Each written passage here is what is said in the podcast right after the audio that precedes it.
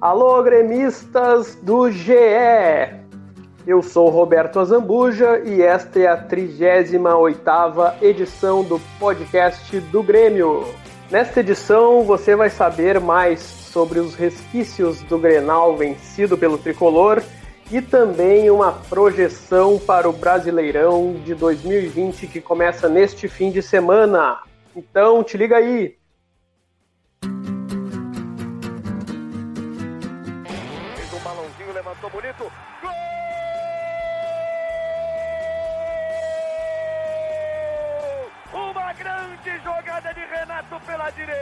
Partiu Luan, dominou o lance, é bom, o lance é bom, o lance é bom, o lance é bom. Olha o gol, olha o gol, olha o gol, golaço do Grêmio. Para Everton, chegou, fez a finta, outra boa jogada, cruzamento. Olha a chance, olha o gol, olha o gol, olha o gol, olha o gol, olha o gol. Gol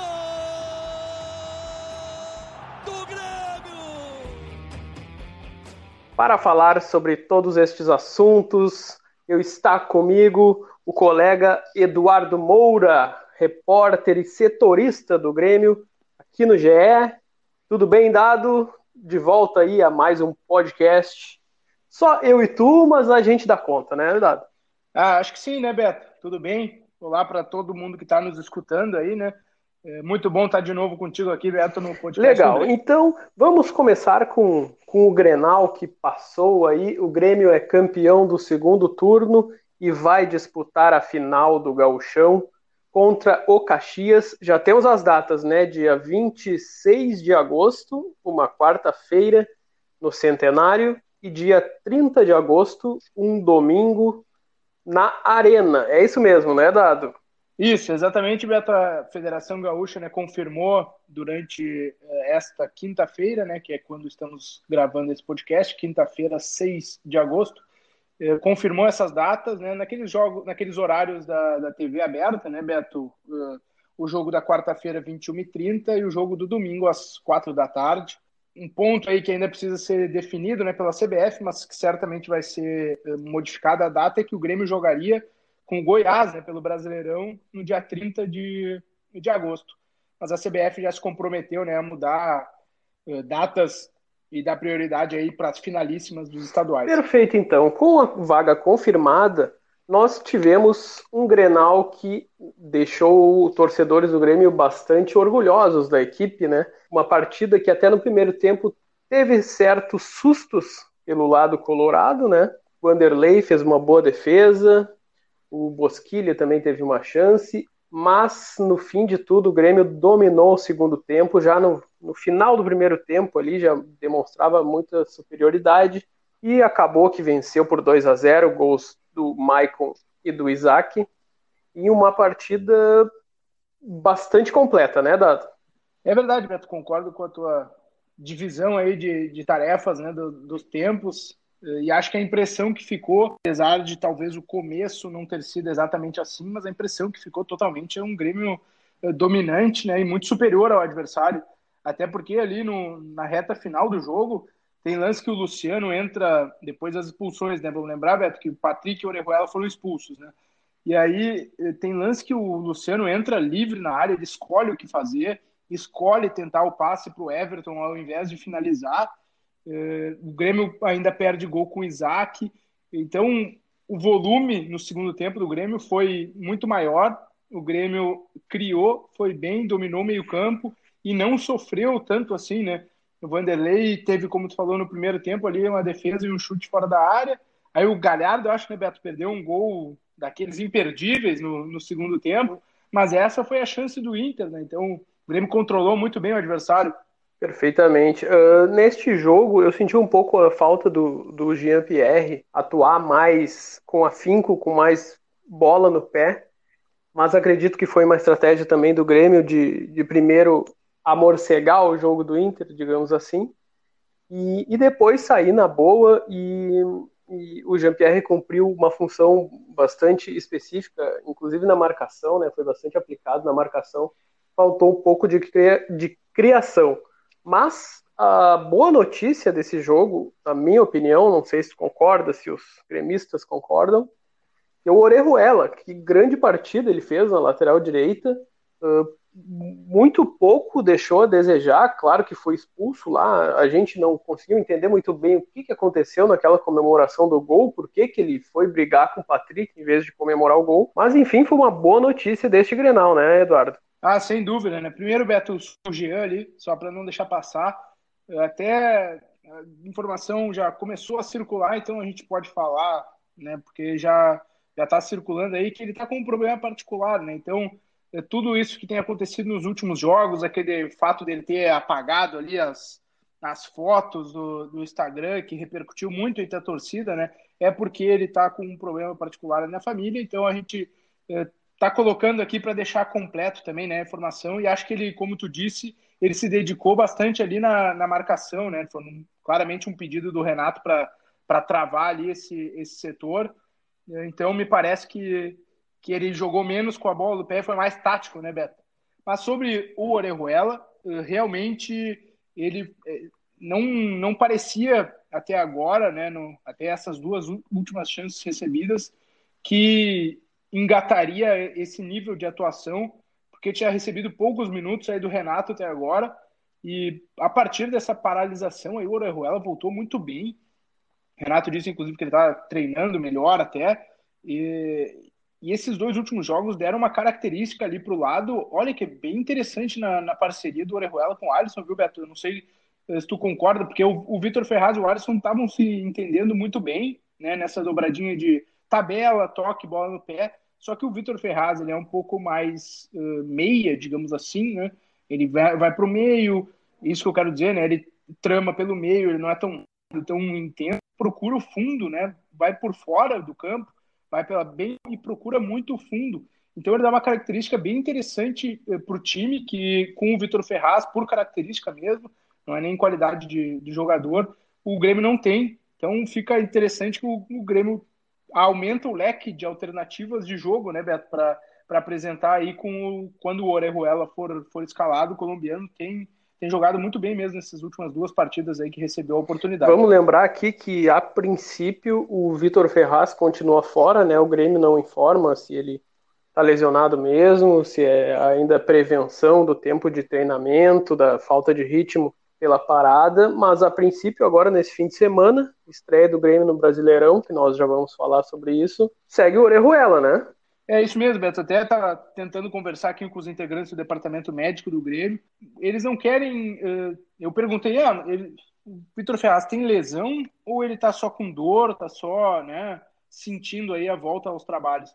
E eles disseram, oh, a gente não vai uh, colocar isso de maneira clara, digamos assim, não vamos dizer, porque nessa, nessa, nesse retorno a gente está fazendo dessa maneira e, né, como todos os, ninguém tem acesso ao CT Luiz Carvalho, só o clube, então eles preferem não divulgar se o jogador está ou não lesionado, né?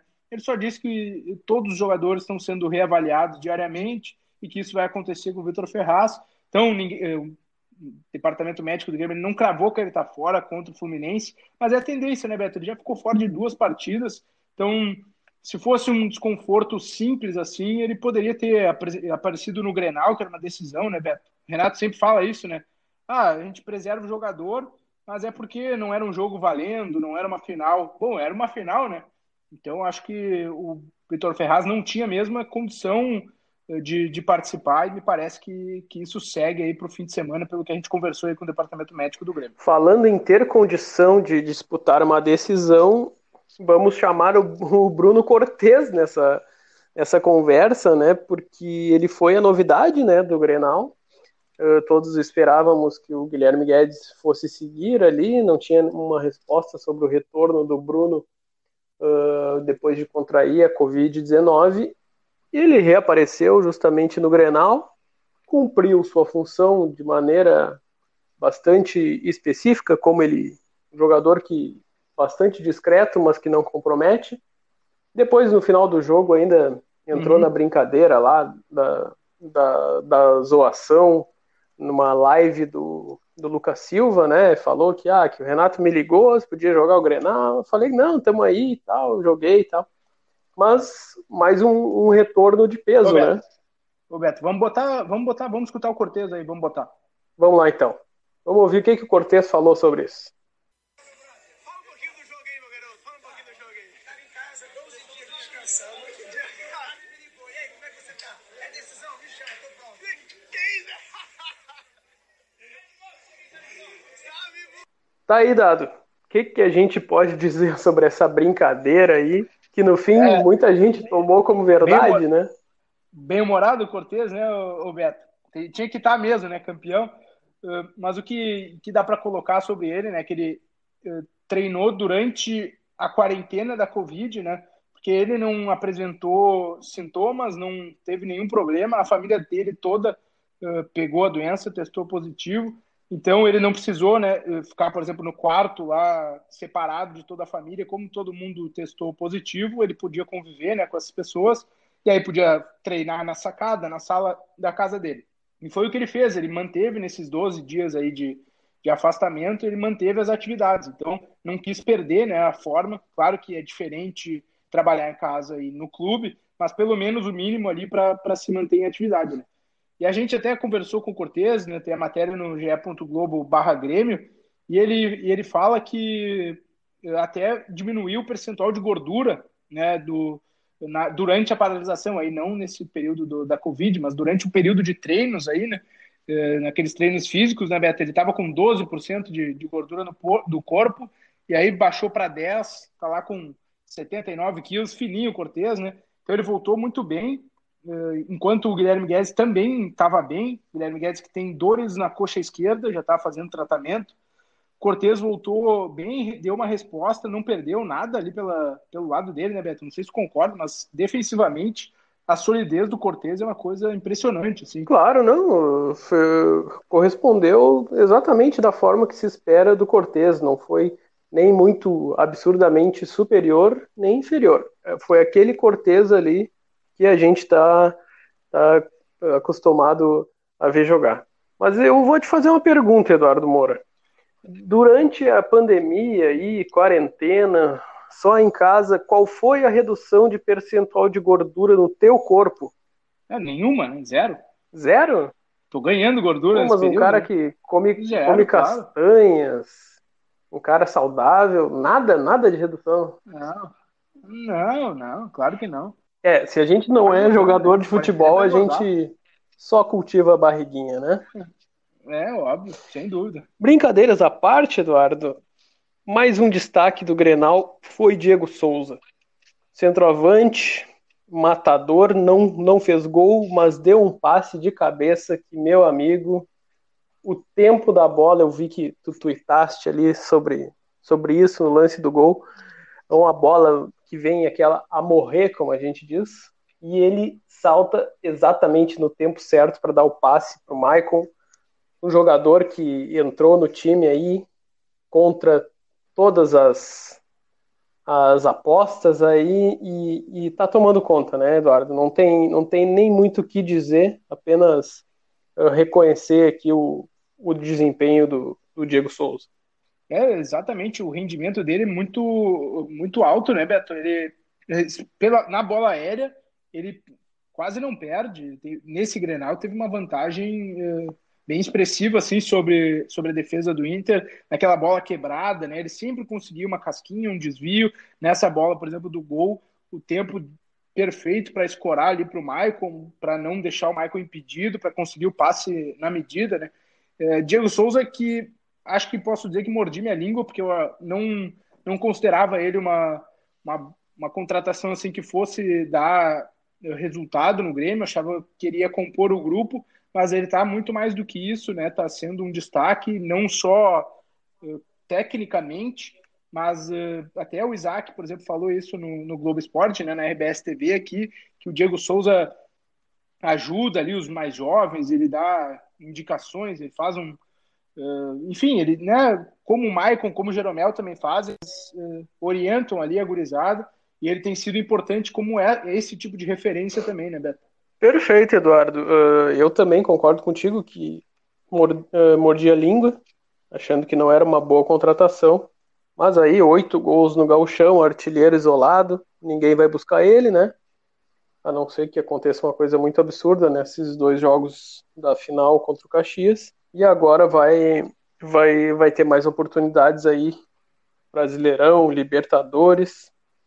é para só confirmar o que ele está fazendo até agora pelo Grêmio. Por fim, para encerrar o, o Grenal e não menos importante, vamos falar do Everton, né, que pode ter feito o jogo de despedida dele no Grêmio. Uh, a gente está gravando na quinta-feira, um dia que não teve muita evolução nas negociações para a ida dele para o Benfica, né, Eduardo? Antes de tu trazer mais alguns detalhes aí sobre ele e sobre a atuação muito boa dele no Grenal, vamos colocar no ar aí o que, que ele falou para o repórter Fernando Becker da RBS TV, já emocionado, em tom de despedida do Grêmio. Diz aí, Everton. Agora essa imagem, você de capitão erguendo a taça, significa a despedida de Cebolinha? Então, cara, é... pode ser o último, como não pode, né? Como foi noticiado durante a semana. Faltam alguns detalhes aí. Existe realmente uma situação bem avançada. É, eu só quero agradecer, se for ou não, mas só quero agradecer a esse clube. É, creio que o meu último jogo eu fecho com, com chave de ouro, capitão. Agradeço aos, aos capitães por me proporcionar esse momento, estar tá levantando essa taça. Agora, falta o que para confirmar essa contratação, a saída para o Benfica?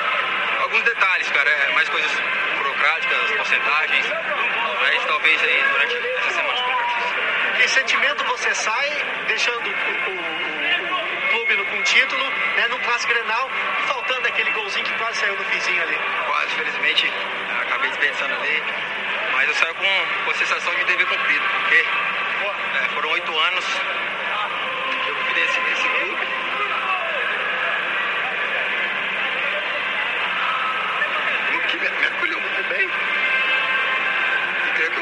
Isso da melhor maneira possível. Muito emocionado nesse momento. Com certeza, né? Como eu falei, tem uma, uma história aqui. Cheguei com 16 anos. Ganhei vários títulos, pude ganhar tudo que disputei. Como eu falei, sabe, com a sensação de cumprir. Que recado você deixa para o torcedor que sempre te apoiou, sempre vibrou com você aqui na Arena? Hoje não pôde estar presente por motivos óbvios, mas está em casa agora comemorando e torcendo muito por você. Muita gratidão, cara. Agradecer por todo o carinho, o aprendizado que, que eu tive aqui dentro. É, costumo sempre falar que eu não nasci gremista, mas a vida me fez gremista, né? É um clube que eu vou levar pro resto da minha vida, que eu aprendi a amar o Grêmio. Muito obrigado. Tá aí o Everton praticamente saindo do Grêmio, né? O que falta para ele deixar o Grêmio, Eduardo, e o que ele deixou de impressão nesse Grenal? Bom, sobre o negócio, né? O Grêmio está costurando, digamos assim, com os, com os outros detentores dos direitos, né, do Everton, eh, para conseguir lucrar mais na venda. Né? Isso é um processo que está em andamento. Já houve conversas com Fortaleza, já houve conversas uh, com o Gilmar Veloz, né, que tem percentual. Então, ele, eh, o Grêmio está nesse tipo de negociação. Hoje, por exemplo, nessa quinta né, que a gente está conversando, uh, o empresário do Everton e o Everton não participaram das negociações, foi mais o Grêmio tentando costurar isso.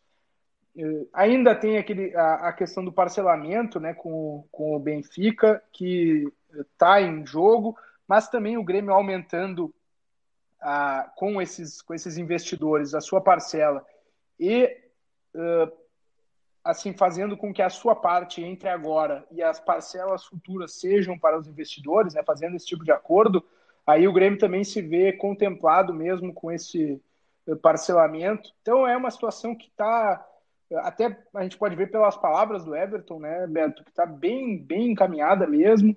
Uh, o Benfica se apresenta no sábado, dia 8, né, para treinamentos lá. Não, o, Everton não deve estar presente, mas já no início da semana que vem já se fala aí nos bastidores de uma eventual viagem a, a Lisboa, Portugal. Então, tá, tá nesse estágio, naquele estágio, sabe, fecha, não fecha, mas que a gente já sabe que a, que a negociação tá, tá muito bem digamos assim, amarrada para que para voltar atrás, para não dar certo, né? E em campo, me parece que ele estava bastante motivado, foi das melhores atuações dele uh, recente. É, melhor né, na temporada, mesmo, né? Sem ele balançar 2020 é melhor, creio eu. É, ele, ele parecia mesmo com gana de, de se apresentar bem, que se, se for mesmo a última vez, né, a, a despedida. Então, foi para cima da marcação, conseguiu no lance do gol do Isaac, ele dá balãozinho, no lance do, do gol do Maicon, ele faz o cruzamento por Diego Souza na medida, depois de pedalar para cima do Rodinei, né? Ele estava solto mesmo, né, Beto, em campo, tava, foi no quarto do, do Renato lá para pedir para jogar na segunda noite, algo também que o Renato valorizou muito, porque uh, o Jesus havia ligado né, para ele, tentando, segundo o Renato, fazer a cabeça do Everton para ele não participar do Grenal, uh, mas o Everton né, foi ao quarto do Renato, tiveram uma, uma reunião e aí o Everton pediu para jogar, segundo o relato do treinador do Grêmio. Então, tudo isso, né, parecia que ele estava querendo muito, né, né, Beto? E aí em campo ele conseguiu eh, realmente mostrar esse tipo de, de atitude e de qualidade técnica para deixar também uma boa impressão para a torcida, que se for de fato a última, porque mesmo sem público ali, né, o Everton deu muito ao Grêmio, né, Beto? Desde 2014 ali no, no time principal, né, foi aos pouquinhos ganhando chance, campeão da Copa do Brasil com aqueles teve gol decisivo contra o Palmeiras, teve gol na final, né, no, contra o Atlético Mineiro. Ele faz a jogada, ele participa da jogada, se não me engano, do gol do, do Bolanhos, né? Não estou errado aqui isso, na arena. Isso, isso. Então ele, ele, ele tem gol em Mundial de Clubes na semifinal, lá tirando o Grêmio do sufoco contra o Pachuca. Então o Everton é um personagem bem importante, um protagonista bem importante dessa, dessa fase vitoriosa do Grêmio. É, tu tocaste num assunto bem legal que é, eu acho que o principal jogador assim no Grêmio, falando do Grêmio, que a gente pôde perceber a evolução ao longo dos anos, né?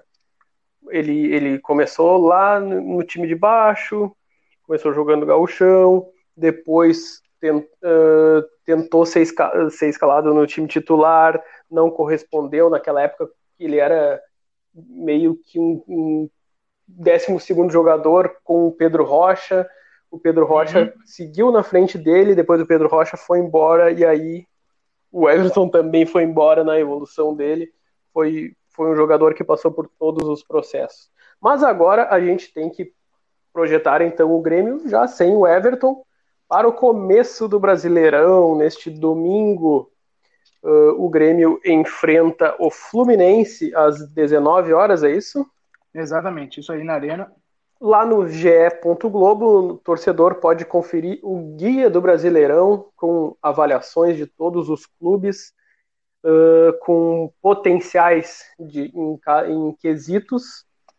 E a gente vai tratar sobre o Grêmio especificamente, que ficou na terceira posição com 40 pontos uh, e está carimbado como um candidato ao título, Eduardo Moura. Uh, ganhou 3 pontos em foco, 12 pontos em elenco, 8 em momento, 3 em retrospecto, 4 no fator casa e 10 em finanças. Eduardo Moura, nós daqui do Rio Grande do Sul, eh, participamos dessa elaboração do, do nível do Grêmio, mas não sabíamos os níveis dos outros clubes, né? Essa terceira posição do Grêmio uh, está correta? É, ele é um candidato mesmo ao título e o que será necessário para chegar a esse título brasileiro que não vem aí desde 1996? Considero o Grêmio uh, candidato ao título, sim, embora acho que o Flamengo está num pelotão na frente de todo o resto, né? Em, em relação assim a, a sobrar em termos de elenco e, e, qualidade de jogo, claro que depende muito de como vai reagir a partir da mudança no comando. Me parece que o Grêmio sim é um candidato ao título, acho que tem qualidade no elenco para isso. Fala em contratar, inclusive, né, Beto, para repor a saída do Everton para repor a saída do André também, que está aí, segundo o Renato, acertando a saída do Grêmio, para repor também a saída do Caio Henrique, que foi para voltou para o Atlético de Madrid. Então, esse elenco atual vai sofrer acréscimos, né, segundo uh, a diretoria aí busca no mercado, e me parece sim um candidato ao título. Eu acho que é muito difícil que é, brigue assim ponto a ponto, por quê? Porque o Grêmio tem um, uma, uma coisa nesse elenco de dar muita eh, atenção e, e, conseguir render muito em partidas eliminatórias. Vamos usar exemplo uh, o gauchão agora, ok que é gauchão, né? Mas o grande jogo contra o Inter, na final do segundo turno, o Grêmio fez uma, uma exibição estupenda, assim, mostrou muito futebol, né? E na semifinal anterior, que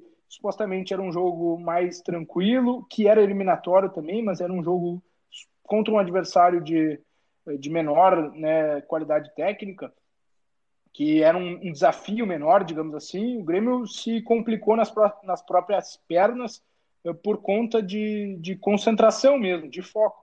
Então eu acho que o Grêmio tem uma facilidade em focar nesses, nessas competições uh, eliminatórias, né, que o Renato gosta muito, e tem dificuldade de manter esse mesmo nível de atuação dentro do, dos pontos corridos.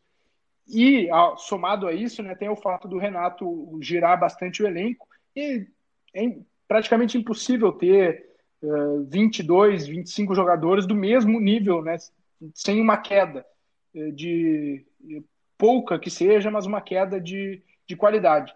Mas por isso que eu acho uh, difícil assim colocar o Grêmio, sabe naquela briga ponto a ponto com o Flamengo, assim, 47, 48, vai até a última rodada. Não, não sei se eu acredito nisso, mas acho que o Grêmio tem potencial para brigar pelo título sim, do, do Campeonato Brasileiro se der a devida atenção à É, esse é o grande problema, né? Porque a gente já percebeu, assim, nos últimos anos, até desde que o Brasileirão começou a ser de pontos corridos, que os clubes aqui do Rio Grande do Sul, eles priorizam a classificação a Libertadores. Para ganhar o título, ainda falta um pouco de, de decisão, assim, não, olha só, esse semestre será usado para a gente disputar o título brasileiro. E aí, como é que tu vai fazer hum. para deixar a Libertadores de lado, a Copa do Brasil, que, que é mais uma chance de título e que é um tiro mais curto, né? E às vezes até a premiação dessas competições é importante pro, para os clubes. E então, assim, Copa do Brasil dá muito É dinheiro, até mais né? que o Brasileirão, né?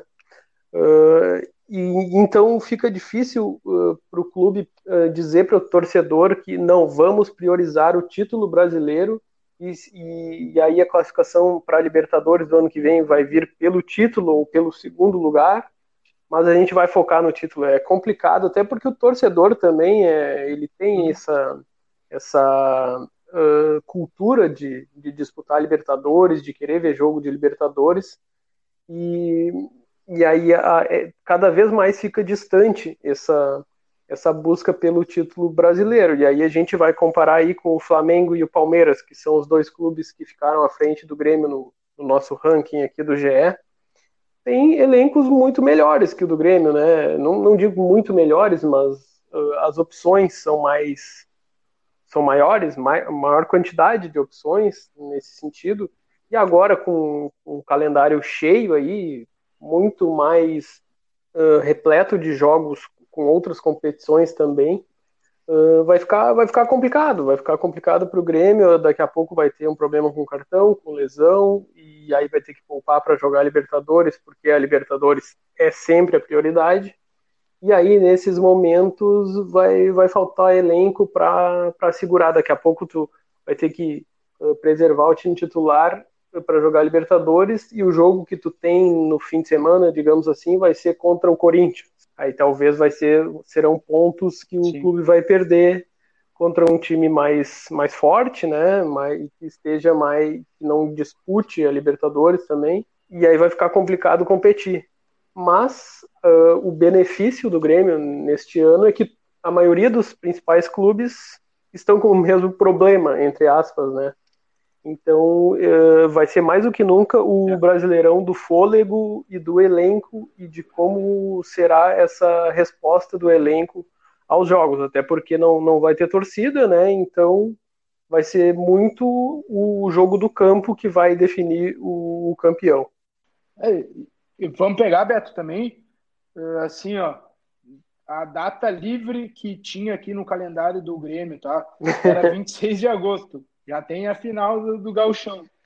Então, a partir de, de, né, do começo do Brasileirão, é quase até fevereiro uh, sem semana livre, a depender, claro, dos resultados né, nas competições na Copa do Brasil e na, na Libertadores, nas competições eliminatórias. Mas é, é, basicamente não tem semana livre, não tem trabalho, digamos assim, durante a semana. É joga, recupera, joga aquilo que sempre se reclamou do calendário brasileiro, mas que agora, com a pandemia e a paralisação longa, eh, vai ficar cada vez mais eh, acentuado, né? Esse, essa maratona aí que os clubes vão, vão encarar. Então era isso, seu Eduardo Moura. Acredito que falamos bastante sobre o Grenal e sobre os reflexos do Grenal neste início de Brasileirão e agora mais para frente aí a final do Gauchão contra o Caxias. A gente fica por aqui na 38ª edição do podcast do Grêmio no GE. Obrigado, Eduardo Moura, por mais uma participação. Fica aí também nosso agradecimento desde já aos gremistas que nos ouvem em todas as plataformas. Valeu, Eduardo. Valeu, Beto. então é isso, amigos. Fica aí o convite para acompanhar todos os nossos podcasts lá no Spotify, no Google Podcasts, em todos os outros aplicativos que temos disponíveis nas lojas virtuais e também siga nos acompanhando lá no ge.globo barra Grêmio e se informe sobre tudo sobre o tricolor. Até a próxima, um abraço!